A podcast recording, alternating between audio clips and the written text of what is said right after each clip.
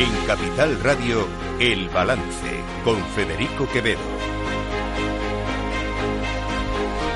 Señoras y señores, buenas noches, bienvenidos este jueves 5 de octubre de 2023. Son las 8, las 7 en las Islas Canarias. Escuchan la sintonía de Capital Radio.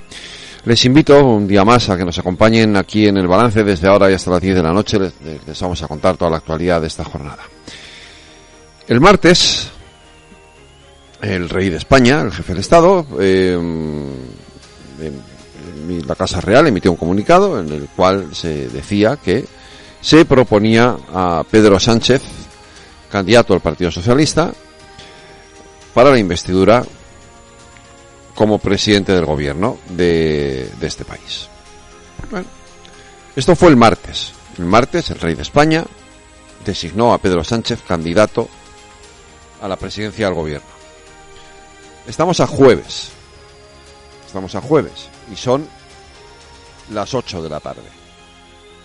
Las 7 en las Islas Canarias, como hemos dicho antes. Todavía no sabemos, todavía no sabemos cuándo se va a celebrar esa sesión de investidura.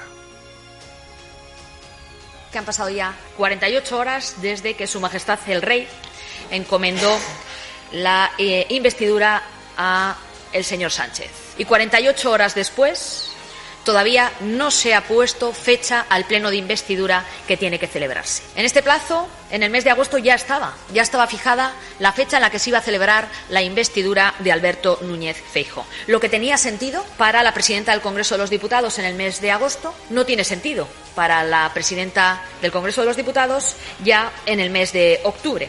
Y por tanto, lo queremos denunciar. Queremos exigir, queremos exigir que la, presidenta del Congreso actúe como presidenta de, del Congreso y que, por tanto, fije la fecha de celebración de ese debate de investidura. Porque, evidentemente, no puede quedar en manos de un candidato cuando se celebra y si se celebra un debate de investidura, sino que debe de cumplir la presidenta del Congreso con su obligación y fijar esa fecha.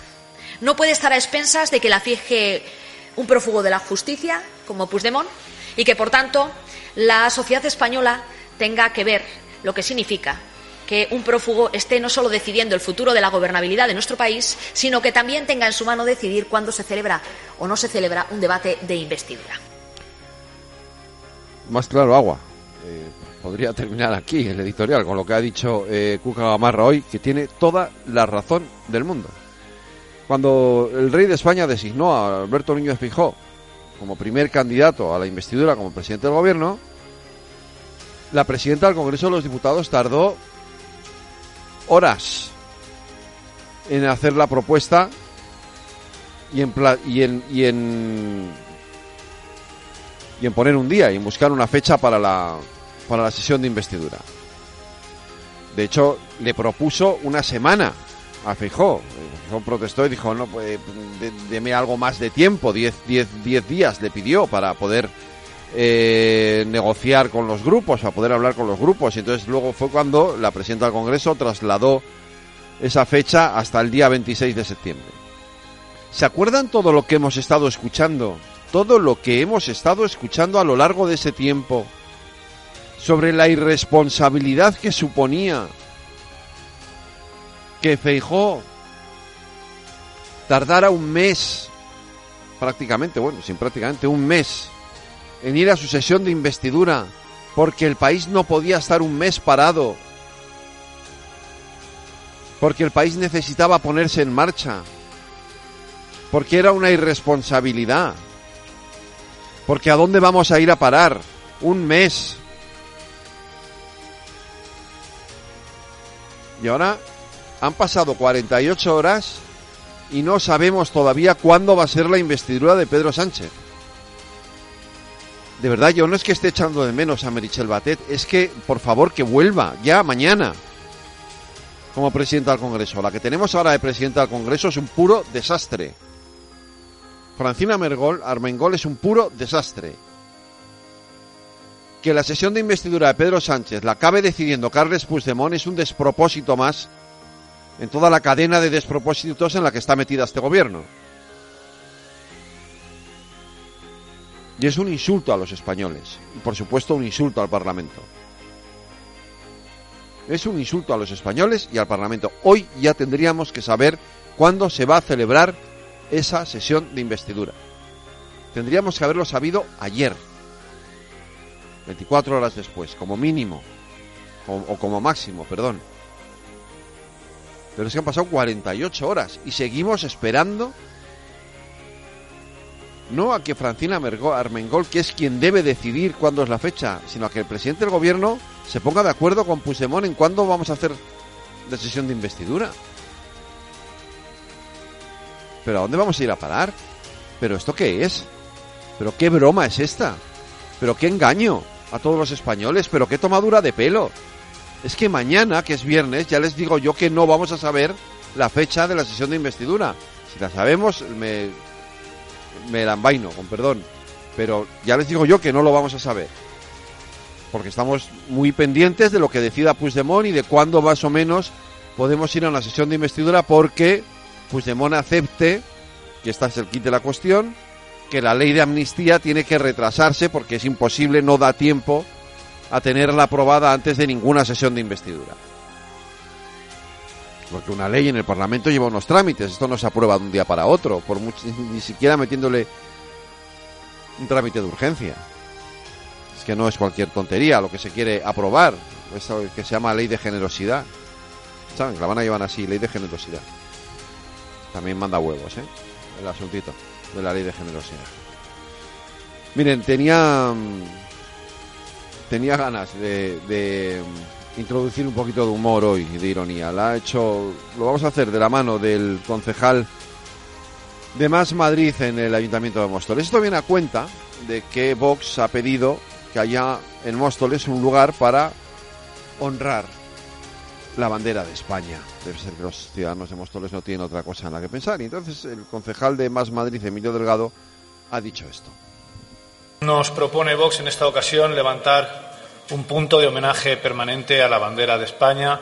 Es un tema de una importancia crucial, todos somos conscientes de la honda preocupación que hay entre los vecinos y vecinas de Móstoles, eh, cuyo lamento ha recorrido ya las pescaderías, las academias de inglés, los videoclubs, los gimnasios, por no poder disponer de un punto de homenaje permanente a la bandera de España.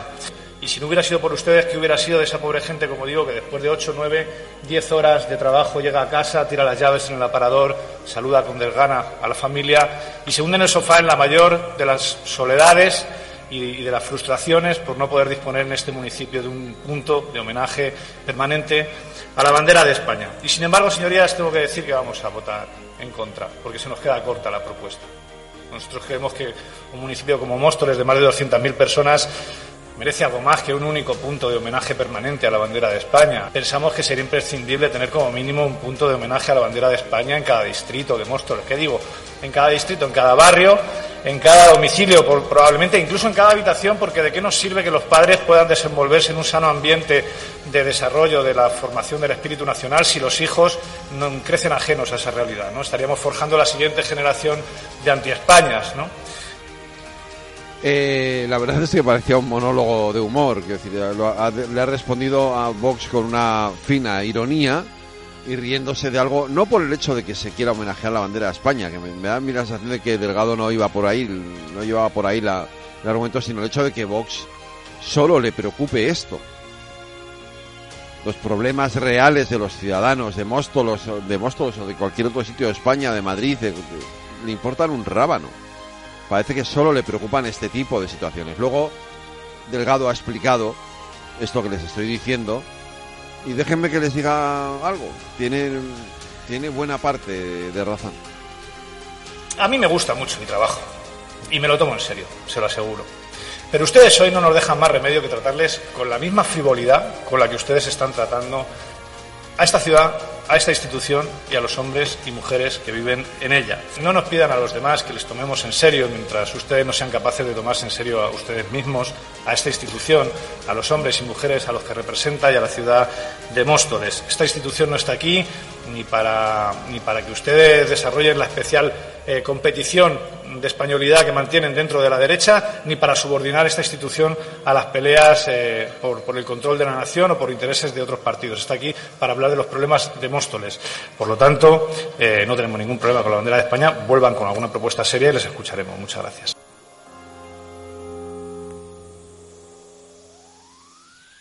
Están escuchando El Balance con Federico Quevedo.